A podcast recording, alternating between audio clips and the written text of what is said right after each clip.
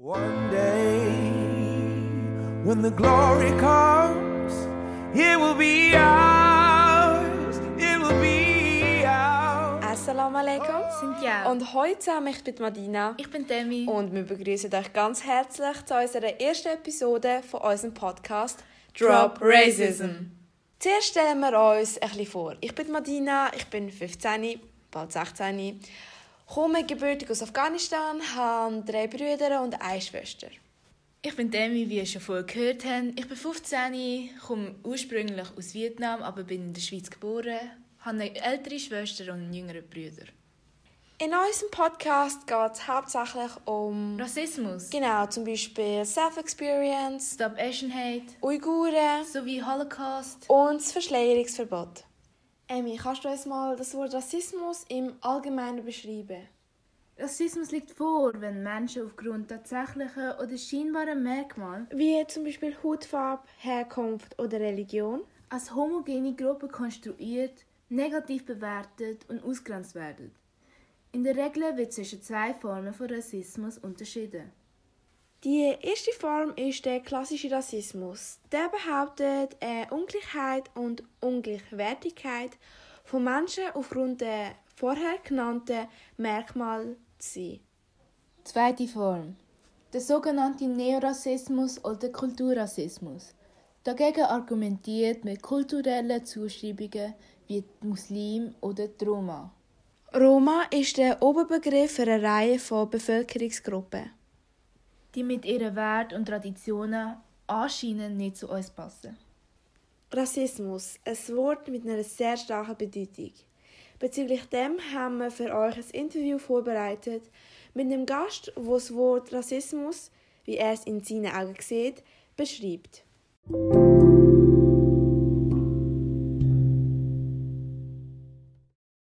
Grüezi, Steiger. Grüezi miteinander. Grüezi. Also unsere Frage geht um Rassismus. Wie würden Sie das Wort Rassismus definieren? Das ist aber eine ganz umfassende Frage. Ja. Rassismus. Habt ihr schon mal etwas gehört von den Griechen und wie das sie ähm, äh, die, Welt, ähm, äh, die Weltentstehung gefunden haben? Die Griechen. Nein. Die Griechen sind davon ausgegangen, dass es, dass es im, äh, am Anfang war das Chaos. Und nachher dann dann hat sich daraus angefangen, Ordnung zu entwickeln. Aus dem Chaos heraus ist Ordnung entstanden. Und wenn wir von dem her schauen und sich fragen, was Rassismus ist, nachher, dann ist das ein ganz naher Zusammenhang zwischen diesen beiden. Wenn du nämlich tust, ähm, äh, schauen, was ähm, ein Durcheinander ist, was nicht gut ist, was ähm, unordentlich ist, dann hast, du, dann hast du irgendwelche unstrukturierten Sachen, oder? Ja. Und wenn du anfängst, Strukturen reinlegen, ähm, heisst Organisation, heisst Kultur, heisst Zivilisation und so, nachher dann tust du versuchen, die, ähm, äh, das, das Durcheinander an eine Ordnung zu führen, wo nachher ähm, äh, diverse Individuen, ähm, äh, Personen nebeneinander können leben oder? Ja. wenn du das absolute Chaos hast, nachher haben wir sozusagen, wie willst du dem sagen, ähm, ähm, das Prinzip von aufeinander abhacken, sich kaputt machen und so. Und jeder versucht sich einfach gegenüber allem anderen durchzusetzen. Und dann hast du ähm, eine Art, wie willst du sagen, eine Art eine Hierarchie. Es gibt einen Oberen, es gibt einen Zweitoberen, es gibt einen Drittoberen und nachher gegen oben wird immer mehr trampelt und kaputt gemacht, oder? Ja. Und wenn du versuchst, eine Ordnung hinzubringen, nachher dann tust du doch schauen, dass ähm, möglichst viele Individuen nebeneinander können existieren können. Nicht, dass es einen, äh, einen Obersten gibt mit einem grossen Vorschlaghammer, wo auf die unteren kann abhacken und abschlagen und die darunter haben nachher gar keine Existenzmöglichkeit mehr, oder? Ja. Und wenn du das jetzt von dieser Seite her gehst, anschauen, dann äh, müssen wir das ähm, sogenannte vertikale Prinzip, wo in einer Hackordnung ist, wo in einer Hierarchie ist, versuchen irgendwie in eine horizontale Ordnung überzubringen. Und Rassismus ist ein extremes Beispiel, wo zu einer vertikalen Organisation gehört und alle anderen Organisationsformen, wir sagen jetzt mal eine Demokratie oder sonst etwas, das sind dann die horizontalen, wo es Regeln gibt, wo gleichberechtigte Menschen nebeneinander können existieren können und nicht ähm, äh, ähm, ein, ein Chaos gemacht wird, in dem kaputtgeschlagen wird von oben gegen unten, oder?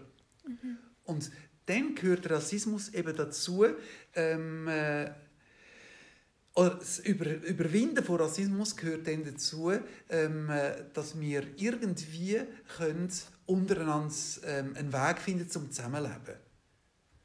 Rassismus ist also etwas, wo zum chaotischen Prinzip gehört, wo zur Zerstörung gehört, wo ähm, zur Überheblichkeit gehört.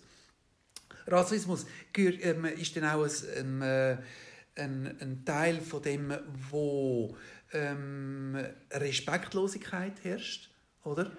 Oder alles das, was wir ähm, anschauen als nicht menschenwürdig, oder? Ja. Und die Menschenwürde ist das, was der Rassismus tut, ähm, wegschieben.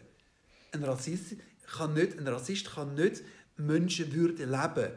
Der kennt das Wort nicht, weil er an und für sich nicht einmal merkt, ähm, dass er selber würdig wäre, ähm, zu leben, oder?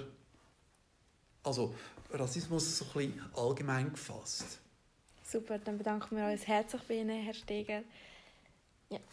Also, bezüglich unserem Thema haben wir drei kurze Interviews geführt, wo wir Personen gefragt haben, ob sie schon mal mit Rassismus in Kontakt gekommen sind.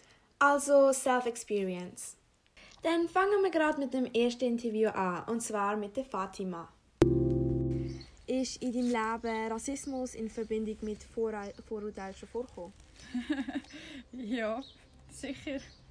Immer wieder. Ähm, ich kann ein lustiges Beispiel nennen beim Arzt.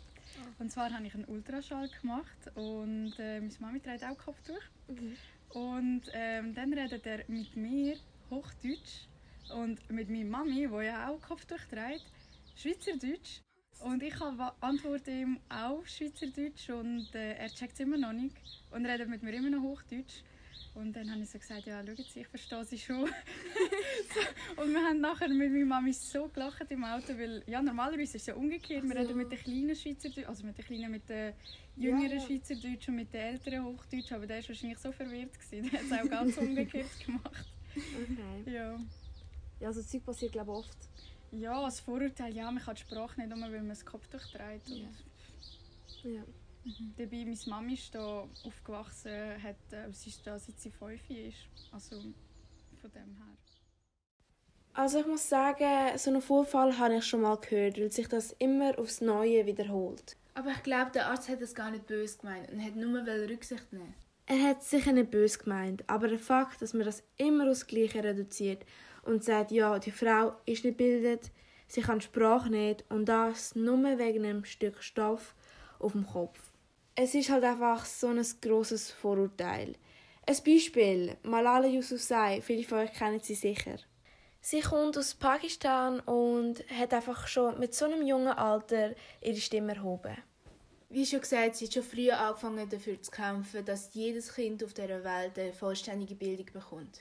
Sie ist aus einem einfachen Grund angeschossen worden, weil sie für die Bildung gekämpft hat, damit die Kinder dort, die Kinder allgemein in die Schule können und im Nachhinein ein richtiges Leben können führen Ein Zitat von ihr, das mich sehr beeindruckt hat, ist One child, one teacher, one book and one pen can change the world. Und das ist einfach so eine, so eine unfassbare Message, die sie herausgebracht hat. Sie hat so vieles in ihrem Leben erreicht. Sie hat so viel für andere gemacht. Sie hat so viel Erfolg gehabt.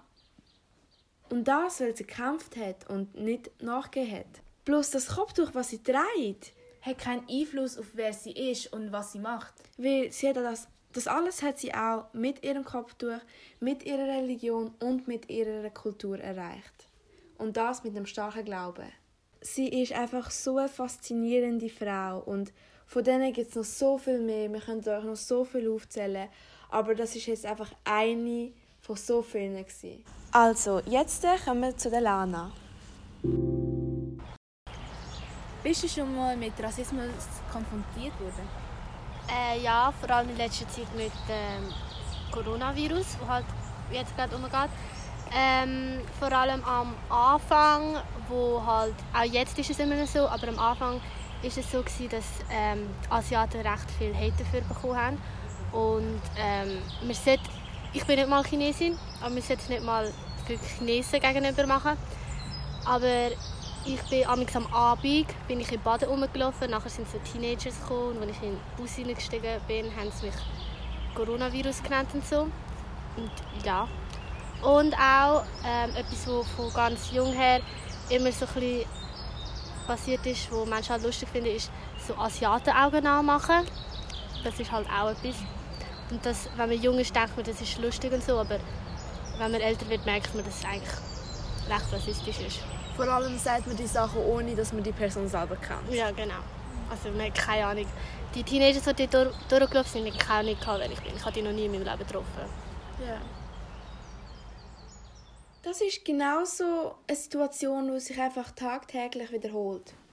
Ich meine, ja, vielleicht ist es am Anfang lustig, aber wird dann mit der Zeit nur noch nervig und zum Teil auch verletzend.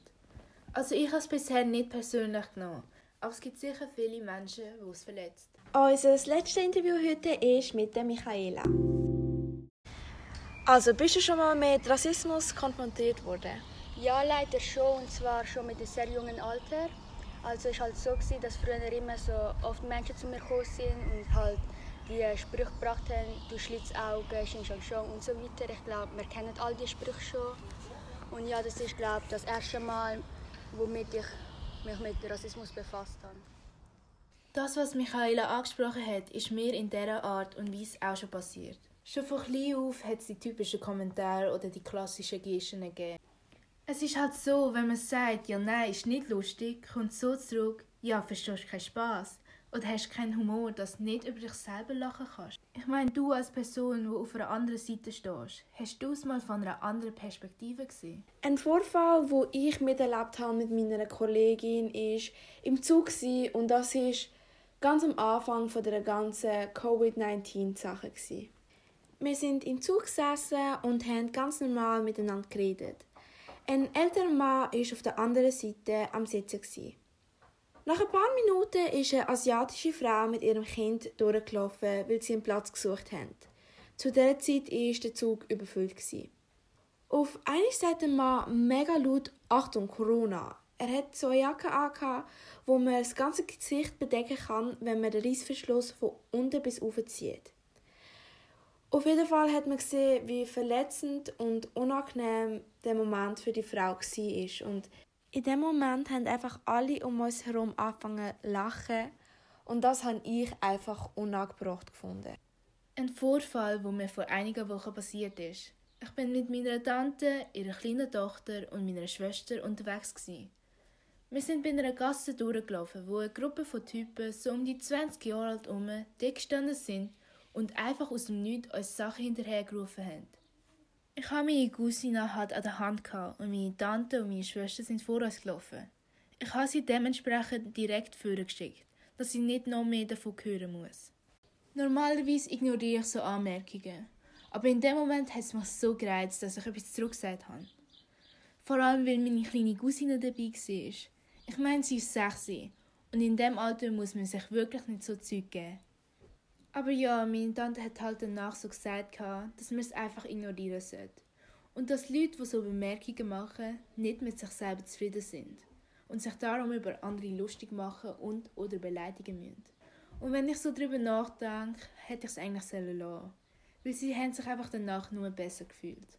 Es passieren einfach im Allgemeinen so viele Sachen mit dem Zusammenhang Rassismus.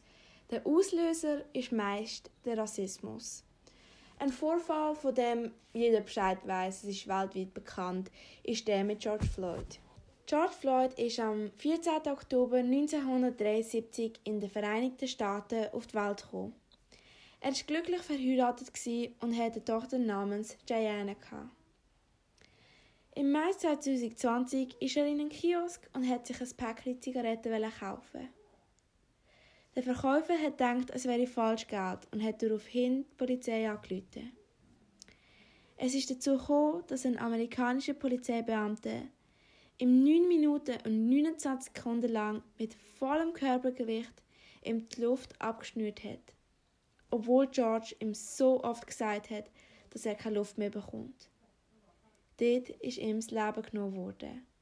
Und das nur, weil er ein Afroamerikaner war. Man sollte sich einfach für andere einsetzen und seinen eigenen Beitrag leisten, dass so Sachen allgemein verhindert werden können. Then I would say, in the end, We are all the same. Khadafes ja, gang die. und ciao zusammen. One day, when the war is won, we will be sure